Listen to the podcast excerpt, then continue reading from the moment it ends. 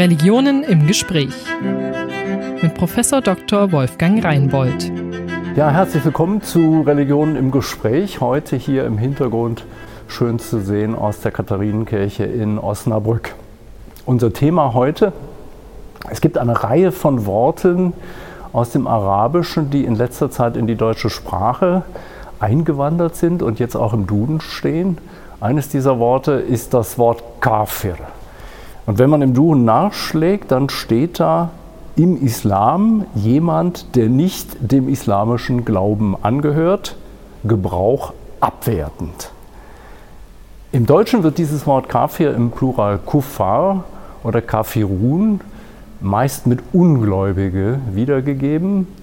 Und es gibt nicht ganz wenige Muslime, für die dieses Wort eine große Rolle spielt. Sie teilen die Welt in die Kuffar und uns. Und wir fragen heute, ist diese Übersetzung eigentlich korrekt, Ungläubige?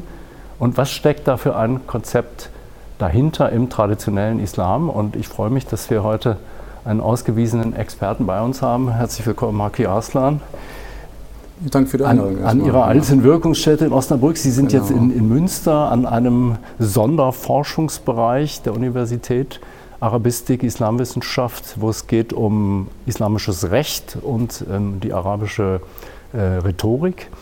Äh, Sie haben promoviert in diesem Feld hier in Osnabrück über also Rechtsfragen, Rechtshermeneutik. Mhm äh, vor fünf Jahren jetzt. Genau, genau. Äh, und genau. studiert in, in Frankfurt. Sie kommen ursprünglich aus dem Hessischen in genau. Frankfurt studiert, äh, islamische Religionswissenschaft, aber auch jüdische, christliche Religionswissenschaft. Schön, dass Sie da sind. Nee, gerne, vielen Fre Dank. Ich freue mich auf das Gespräch. Ich fange mal an. Wir haben in dieser Reihe vor, vor drei Jahren ähm, über Mohammed ähm, diskutiert mit, mit Experten und einer der, der Experten sagte dann, ähm, für viele überraschend dieses Wort äh, Kufar Kafir im Koran, was in den deutschen Übersetzungen fast immer mit Ungläubige wiedergegeben wird, das ist keine gute Übersetzung, das sollte man, äh, das sollte man äh, vermeiden. Was, was sagen Sie dazu? Ja, also es ist auf jeden Fall verständlich, dass ein muslimischer Theologe sich dagegen wehrt, ähm, alle Christen und Juden als Ungläubige zu bezeichnen, weil das einfach ähm, in dieser Pauschalität eben ungenau ist oder ja. falsch ist. Ähm, man sollte, denke ich, wenn wir über Begriffe reden, äh, verschiedene Ebenen voneinander unterscheiden. Ich denke, wenn wir über den Kafir-Begriff ähm, reden, ähm, sollten wir zumindest vier Ebenen voneinander unterscheiden. Erstens, was bedeutet dieser Begriff im Koran? Mhm. Darum, das war ja mhm. die Ausgangsfrage. Wie wird dieser Begriff im Koran verwendet? Was haben die Theologen aus diesem Begriff gemacht? Welches theologische Konzept wurde daraus entwickelt? Ja. Wie wird äh, dieser Begriff im Rechtskontext verwendet und im gesellschaftlichen Kontext? Und wenn wir diese vier verschiedenen Dimensionen voneinander unterscheiden, dann wird doch, denke ich, klar, wie das Wort Kafir in verschiedenen Kontexten äh, verwendet wurde. Ähm, kurz zusammengefasst ähm, würde ich schon sagen, dass das Wort im Koran, das Wort Kafir im Koran, schon als ungläubig übersetzt werden kann. Mhm. Ähm, aber das theologische Konzept, ähm, was die Theologen dann ausgehend äh, von diesen Begriffen entwickelt haben, äh, eben äh, aber nicht. Das heißt, wenn die Theologen von Kafirun oder von Kuffar reden, ähm, wäre es adäquater, dies mit Nicht-Muslim oder Nicht-Muslime zu übersetzen, ah. im theologischen Kontext. Also im Grunde dann, was der Duden sagt, ist, ist gut, gut genau, genau. wiedergegeben, genau, ganz genau, neutral, heißt, genau, also als, genau, als ja. eine theologische Kategorie, als eine Rechtskategorie verwenden das die Juristen oder die Theologen eher so im deskriptiven Sinne. Das ist auch interessant, wenn ich mir die Diskussionen äh, im arabischen Sprach mir anschaue, das heißt, in denen ähm, christliche Theologen mit äh, muslimischen Theologen reden, beide sprechen Arabisch, Arabisch ist ihre Muttersprache, quasi dann ähm, drücken die christlichen Araber schon ihr Unbehagen aus, äh, indem sie sagen, es ist eben unangenehm, wenn ihr uns als Kafir ja. bezeichnet. Und die Antwort der meisten Theologen, das sind also in der Regel keine salafistischen Theologen, sondern eher traditionelle Theologen, die sagen, die meinen dann, nein, nein, nein, das, das ist gar nicht so abwertend gemeint. Ne? Kafir ist bei uns letztendlich eine deskriptive Kategorie, dass ihr nicht Muslime seid. Das heißt, wenn wir, wenn wir äh, äh, euch Kafir bezeichnen, meinen wir, ihr lehnt die Botschaft des Propheten ab. Genauso wie wir die Trinität ablehnen, sind wir Kafir aus eurer Perspektive. Mhm. Mhm. Das heißt, so wird das dann äh, in diesen Diskussionen erklärt. Also im Grunde ein Gegenstück, wenn ich jetzt sage Christen und jetzt brauche ich einen Gegenbegriff, dann sage ich Nicht-Christen. Genau. Ganz genau, trocken. Genau, genau. So, einfach weil ist kein, ist kein schönes Wort, aber man hat kein besseres. Genau, genau. Ja. Also wenn man das sozusagen in diesen mhm. Kontexten verwendet, wie gesagt im theologischen Sprachgebrauch, ähm, meint man eigentlich eher so eine deskriptive Kategorie, Kafirun. Ähm, über den gesellschaftlichen Kontext können wir vielleicht nochmal. Das waren jetzt äh, also die Ebene reden. 1, wenn ich recht verstehe. Ich, ich mache es nochmal ein bisschen langsamer. Genau. Also Ebene 1, Koran, Sie sagen, die Übersetzungen ungläubig sind, die da sagen, Sure 5, äh, 72 und die berühmten Stellen, das ist. Ich denke, das kann man schon so vertreten. Oder kann man vertreten? Genau, jedenfalls. kann man vertreten. Ja. Wie gesagt, es gibt da immer verschiedene Meinungen, aber ist vertretbar, wenn man diese Stellen als ungläubig übersetzt. Ja. Weil die Theologen davon ausgegangen sind, nur Gott hat das Recht, jemanden als Ungläubigen zu bezeichnen. Und da der Koran im sunnitisch-theologischen ähm, Sinne als Wort Gottes gilt, ja. sagen sie sozusagen, also Gott hat das Recht, äh, äh, jemanden als Ungläubigen zu bezeichnen, was aber heißt, dass wir eben dieses Recht nicht haben. Das heißt, die Theologen äh, können äh, ausgehend von äh, den äußeren Aspekten und weltlichen Aspekten sagen, gut, dieser Mensch äh, sieht sich als Nicht-Muslim, von daher äh, kategorisieren wir ihn als Nicht-Muslim, also als Kafir. In dem Sinne bedeutet Kafir einfach nur Nicht-Muslim und nicht quasi jemand, der in die Hölle kommt und verdammt ist für die Ewigkeit. Mhm. Dieses mhm. Urteil überlassen die Theologen. Äh, ähm, das ist eine spannende Gott. Differenzierung, äh, die, die, Sie da machen. Also Gott darf es sagen, aber ich als Muslim darf es eigentlich nicht sagen. Das heißt, in dem Moment, wo mich jemand als, als ungläubig bezeichnet und ich nachfrage, wie kannst du wissen, dass ich nicht glaube, müsste er eigentlich sagen, das kann ich nicht wissen. Das steht also, mir nicht zu, dieses Urteil. Genau, ja. und da sind wir bei, vielleicht bei, bei, der nächsten Ebene vielleicht. Also im gesellschaftlichen Kontext hat ja. dieser Begriff ohnehin nichts zu suchen. Ah. Also das Wort Kafir ist in der Tat, äh, ich sage sehr verurteilend äh, und auch, auch, auch abwertend. Und äh, das heißt, äh, jemand, der einen anderen als Kafir bezeichnet, im Sinne von Ungläubigen, äh, meint ja zu wissen, was mit ihm sozusagen passiert im Jenseits und wie mhm. Gott über ihn äh, richten wird. Von daher hat das Wort im gesellschaftlichen Kontext eigentlich nichts zu suchen. Also wenn die äh, Theologen das Wort Kafir oder Kafirun verwendet, dann meinen sie damit einen Sammelbegriff. Ja. Und damit sind einfach alle Nicht-Muslime gemeint. Also im Grunde so wie, wie eigentlich jede Religion einen, einen Begriff braucht für die anderen im Grunde. Genau, ist ja genau. so ein bisschen so, im Judentum gibt es die Goyim, die, die Völker. Das sind die Nicht-Juden. Eben, Klingt genau. auch manchmal abwertend, genau. ist manchmal aber völlig deskriptiv genau. einfach, eben die, für die unsere mhm. Regeln nicht, nicht gelten. Ist das vergleichbar? Genau, genau, das ist so vergleichbar. Ja. Und äh, genau in dem Sinne äh, hat das auch der arabische Theologe, den ich vorhin erwähnt habe, ja. äh, gemeint, wenn er seinen christlichen Kontrahenten oder Gesprächspartner versucht ja. zu beruhigen, dass damit eine deskriptive Kategorie gemeint ist und äh, dass es einfach nicht wertend ist und äh, wie gesagt auch nicht gegenüber seiner Person, gegenüber seines Glaubens. Und das ist auch historisch äh, ähm, auch so ähm, nachweisbar, dass das Wort Kafir nicht im gesellschaftlichen Kontext verwendet wurde. Denn da sind wir auch bei der vierten äh, Ebene äh, der Unterscheidung. Äh, nämlich im rechtlichen Kontext ist, taucht der Begriff Kafir im völkerrechtlichen Kontext auf. Mhm. Und dort beschreibt das Wort, also Kafir, die Kategorie Kafir, äh, ähm, den Kriegsgegner und ist gleichbedeutend mit dem Wort Harbi. Harb ist, bedeutet Krieg und der Kafir ist sozusagen der Harbi, der Kriegsgegner. Und damit äh, ist primär nicht der Glaube derjenigen Person gemeint, sondern dass er äh, sozusagen feindlich gegenüber den Muslimen gesinnt ist. Das ist sozusagen die Kategorie Kafir. Äh, auf der anderen Seite gibt es schon seit dem 7. Jahrhundert bis äh, in die Moderne eigentlich einen sehr großen Bevölkerungsanteil an Nichtmuslimen unter der islamischen oder in, den islamischen Gesellschaften. Immer schon, nicht? Immer schon, von Beginn immer schon an, gewesen. Ja. Und sie galten als ein integraler Bestandteil der muslimischen ja. Gesellschaft. Und diese Nichtmuslime, also in, in der Muslim, im, muslimischen Gemeinwesen, wurden zum Beispiel nicht Kafir genannt oder wurden nicht als Kafir bezeichnet, sondern dafür gab es andere Begriffe wie Zimmiyun, also Schutzbefohlene, ähm, oder Kitabiyun, also von Ahlul Kitab abgeleitet, also Buchbesitzer. Ja.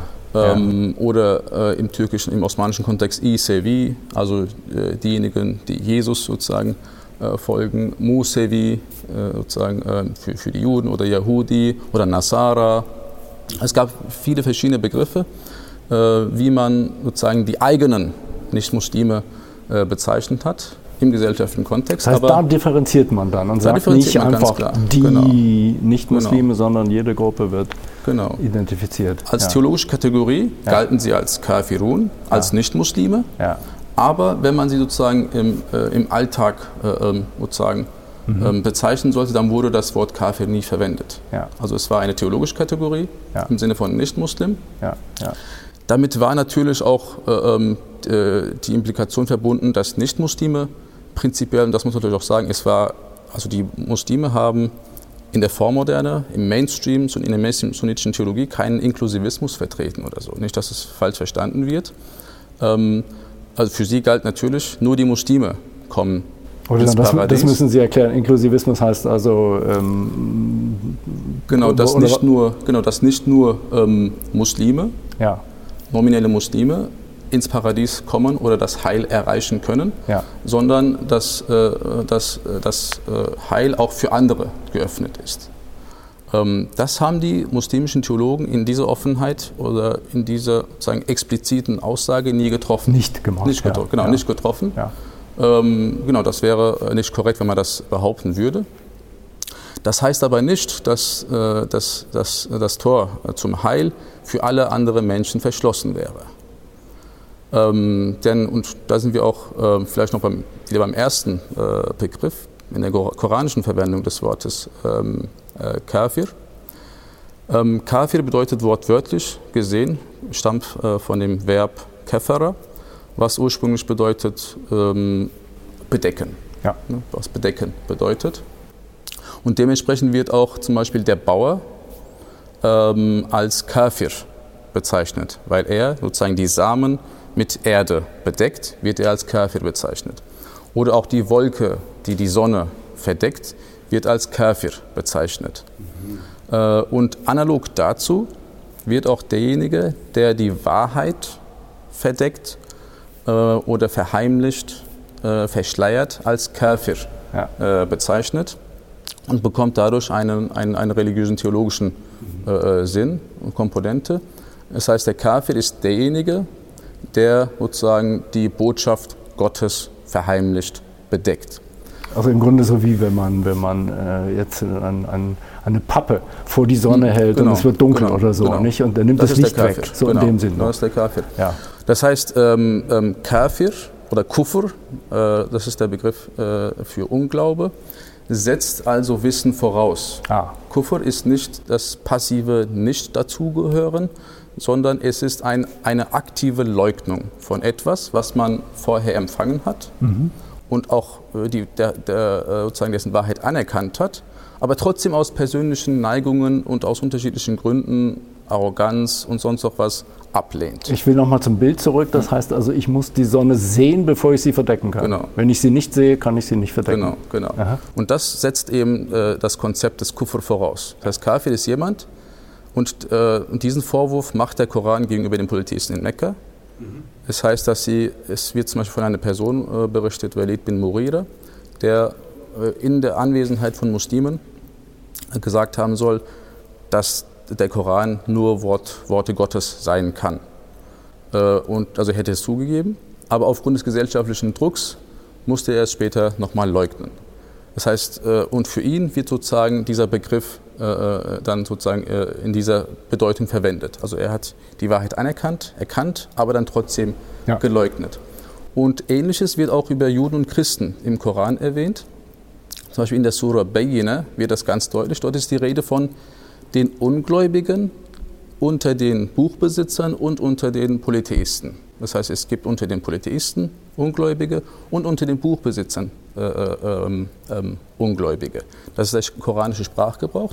Und den Buchbesitzern wird der Vorwurf gemacht, ähm, dass sie eigentlich einen Propheten erwartet hätten zu der damaligen Zeit. Und als die Botschaft des Propheten, als die Botschaft Mohammeds kam, hätten sie auch, ihn auch anerkannt oder auch erkannt, dass das die Wahrheit ist, aber trotzdem abgelehnt. Mhm. Warum? Weil er nicht einer von ihnen war und aus unterschiedlichen Gründen abgelehnt haben. Und deswegen wird diese Haltung, diese Haltung der Ignoranz, der Arroganz quasi scharf verurteilt im Koran ja. und, äh, und äh, auch mit der Höllenstrafe quasi bedroht. Ähm, also das ist sozusagen der Ton äh, äh, im Koran. Was verstehen wir aber daraus? Es gibt unter den Buchbesitzern und unter den Polytheisten Ungläubige. Ja. Es gibt aber auch welche, die nicht ungläubig sind. Den Eindruck gewinnt man sofort. Genau, das ja. heißt, ähm, mhm. ähm, das Konzept des Kufr setzt also bereits Wissen voraus und setzt voraus, dass man die Botschaft empfangen hat, nicht nur äh, allgemein empfangen hat, sondern auch adäquat von einem Propheten empfangen hat und die Botschaft auch verstanden hat und dann sozusagen äh, ablehnt und in dieser Haltung der Ablehnung auch bis zum Tode verweilt. Erst dann gilt jemand als Kafir. Also nun können Sie sich denken, dass es sehr schwer ist, dass ein Mensch dies so beurteilen kann, ob jemand bis zum Ende seines Lebens auch so bleibt genau. und aus welchen Gründen er eine Botschaft ablehnt oder ob wir sicher sein können, ob ein Christ oder ein Jude die Botschaft überhaupt adäquat empfangen hat und so weiter und so fort. Ja. Also ist es eigentlich eine Kategorie, die nur Gott äh, eigentlich äh, ähm, so festlegen kann. Und alle anderen Menschen, und das sagt äh, Rasali in seinem äh, Buch ganz eindeutig, alle anderen Menschen, die die Botschaft nicht empfangen haben oder die sozusagen zwar den Namen Mohammeds gehört haben, aber ihn als eine, als eine schlechte Person, als, äh, als, äh, als ein Terrorist, ne, als ein Heretiker äh, wahrgenommen haben, dass diese Personen, auch wenn sie Christen, Juden oder äh, Buddhisten oder Hindus sind, dass diese Personen nicht als Kafirun gelten können, weil sie ja die Botschaft nicht empfangen haben, was die erste Voraussetzung war. Nochmal zurück, diese, diese Stellen im Koran. Äh, die Ungläubigen unter den Buchbesitzern, also unter den Juden und Christen. Klingt genau. so, als gäbe es unter den Buchbesitzern auch Gläubige. Kann man das sagen nach dem Koran? Und was, was heißt das dann? Im Koran gibt es, also prinzipiell werden Juden und Christen als Buchbesitzer ja. äh, bezeichnet. Äh, das ist die generelle Kategorie. Und unter den Buchbesitzern gibt es auch Ungläubige, mhm. aber es gibt auch Gläubige. Äh, es gibt auch Gläubige, ja. Ähm, es gibt an zwei Stellen im Koran, wo sogar explizit erwähnt wird, dass diejenigen Juden, Christen und Sabier, die an Gott glauben, an den jüngsten Tag glauben, gute Taten verrichten, äh, keine Angst haben werden und ja. ihren Lohn bekommen werden. Ja. So, ähm, was bedeutet nun diese Stelle mhm. und wie wird sie im Kontext der sunnitischen Theologie äh, dann interpretiert? Das, das, ist diese berühmte Stelle, die in, in Sure 2 steht und genau, dann in 5, 5 nochmal genau, praktisch genau, wiederholt genau. wird. Ja, ja. Genau, fast im identischen Wortlaut, ja. wie das wiederholt. Mhm. Nun haben wir ja gesagt, die sunnitische Theologie vertritt eigentlich einen Exklusivismus, prinzipiell, also nur die Muslime ähm, erreichen das Heil. Aber wir haben eben auch gesehen, ähm, kategorisch werden die, also prinzipiell werden Juden und Christen davon ausgeschlossen, aber nicht individuell. Das heißt, individuell können Juden, Christen, aber auch Atheisten, ähm, aber auch Polytheisten, äh, wenn sie sozusagen äh, die Botschaft nicht empfangen haben, das äh, können wir aus den Texten entnehmen, ähm, auch sozusagen vielleicht das Heil erreichen. Das liegt äh, in der Gnade Gottes. Aber in der Theologie wird die Meinung vertreten, nur die Muslime erreichen das Heil. Was bedeutet nun diese Stelle, die wir vorhin zitiert haben, dass Juden, Christen und Sabier sozusagen ihren Lohn bekommen werden? Die sunnitische Theologie interpretiert das so, dass damit die Juden, Christen gemeint sind, die vor der Botschaft des Propheten Mohammed gelebt haben.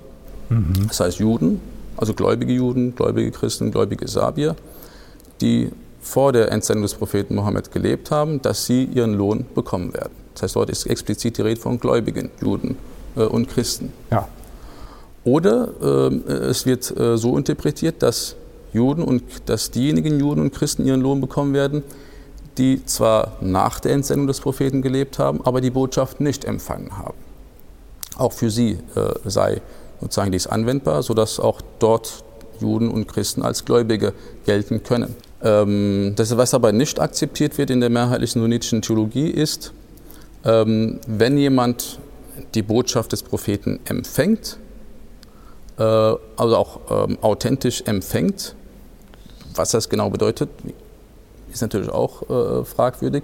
Aber wenn jemand sozusagen die Botschaft empfängt und dies als Wahrheit sozusagen anerkennt, äh, dann wird sozusagen keine Option freigelassen. Du kannst Christ bleiben oder äh, du kannst Muslim werden. Und dann sozusagen ist diese Person dazu verpflichtet, die Botschaft ähm, äh, des Propheten anzuerkennen und hat dann keinen Entschuldigungsgrund mehr quasi äh, für seine Ablehnung. Aber für alle anderen, äh, die sozusagen die Botschaft nicht empfangen, ähm, gilt der Entschuldigungsgrund, dass sie eben die Botschaft nicht empfangen haben und deshalb auch nicht zur Rechenschaft gezogen werden im Jenseits. Hm. Was gleichbedeutend ist, dass mhm. für ihn auch das Heil dementsprechend äh, ähm, möglich ist. Aber da, da, liegt natürlich ein Problem an genau der Stelle. Also wenn ich jetzt, nehmen wir an, in, in einer Moschee bin und einen, einen Vortrag höre oder womöglich zu einem Kurs gehe, äh, wo ich also ähm, zwei Wochen lang oder immer mal wieder an einem Samstag oder so teilnehme an einer Einführung in die Lehre des Islam, dann muss ich eigentlich konvertieren, wenn ich nicht äh, als Kafir bezeichnet werden will. Ist es so? Ja, Sie müssen schon davon überzeugt sein. Ja, das, das bin ich dann nicht. Oder? Nee, dass, das, das, das die Wahrheit ist. Ja. Ne? Ja. Ähm, wie gesagt, das Wort ähm, Kufur setzt voraus, dass sie auch tatsächlich davon ähm, überzeugt sind, dass das die Wahrheit ist äh, und dann trotzdem ablehnen. Aber trotzdem darf äh, ein Mensch sie nicht als Kafir bezeichnen, als Ungläubiger bezeichnen. Ja. Das ist eine, quasi eine, ein Urteil, was Gott überlassen ist. Deshalb ähm, sind diese Kategorien, Kafirun, und Muslimun weltliche Kategorien, mit denen man einfach äh, unterscheiden kann, okay, das sind Christen und das sind Muslime.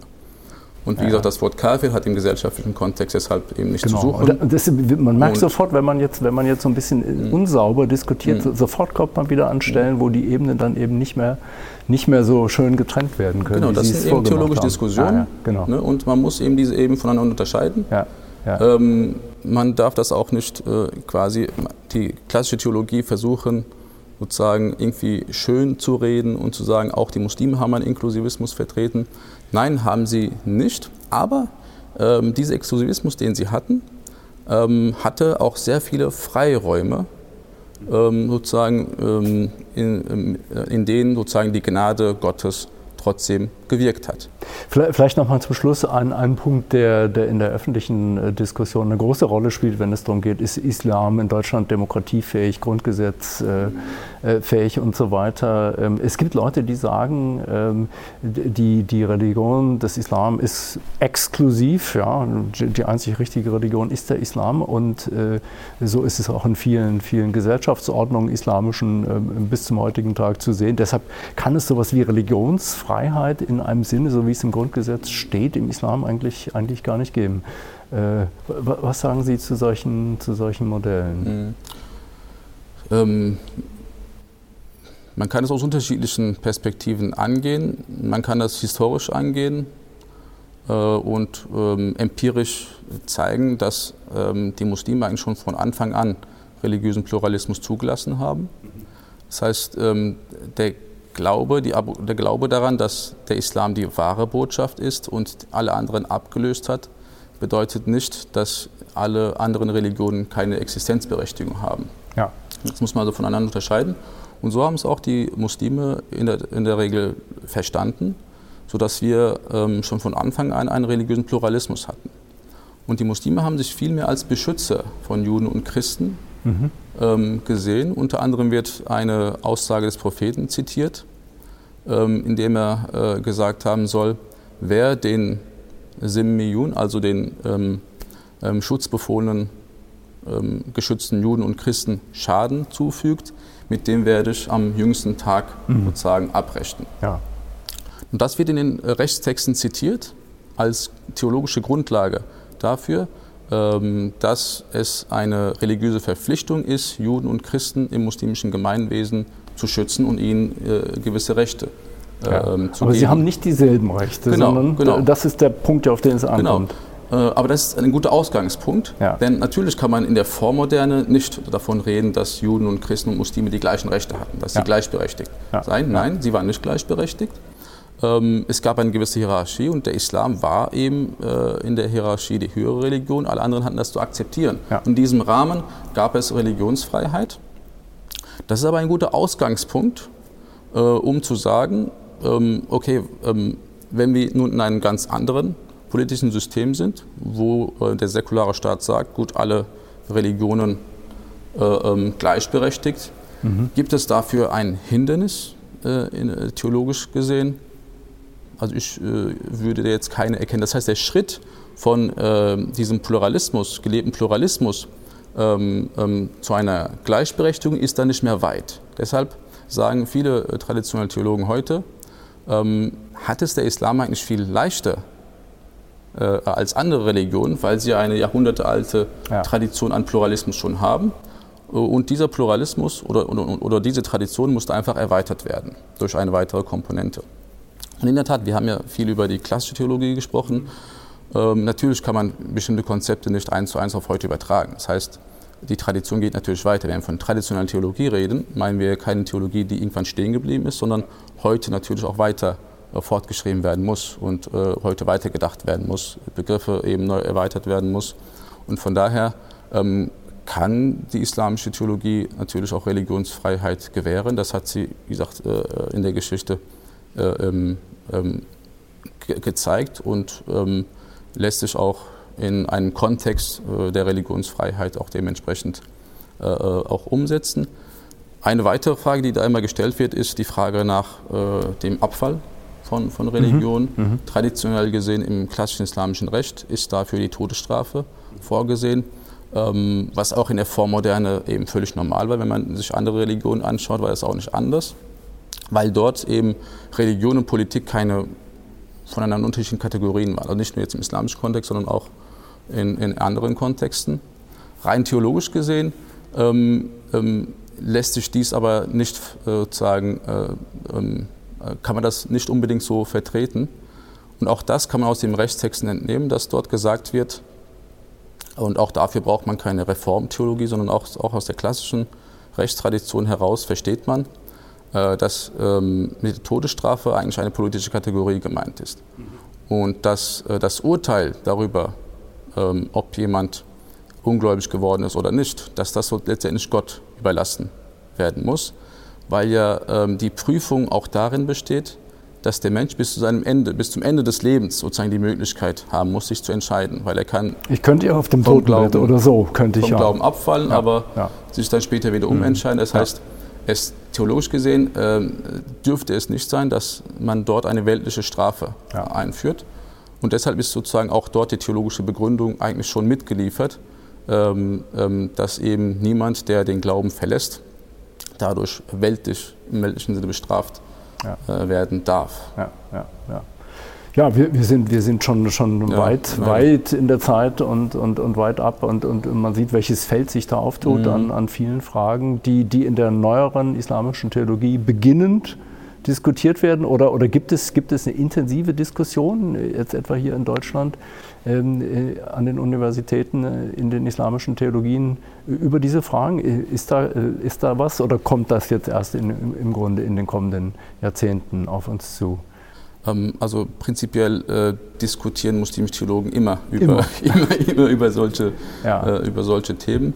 Und es sind, wie ich auch eben erwähnt habe, das sind ähm, also Themen, die auch im traditionellen Kontext immer wieder behandelt wurden.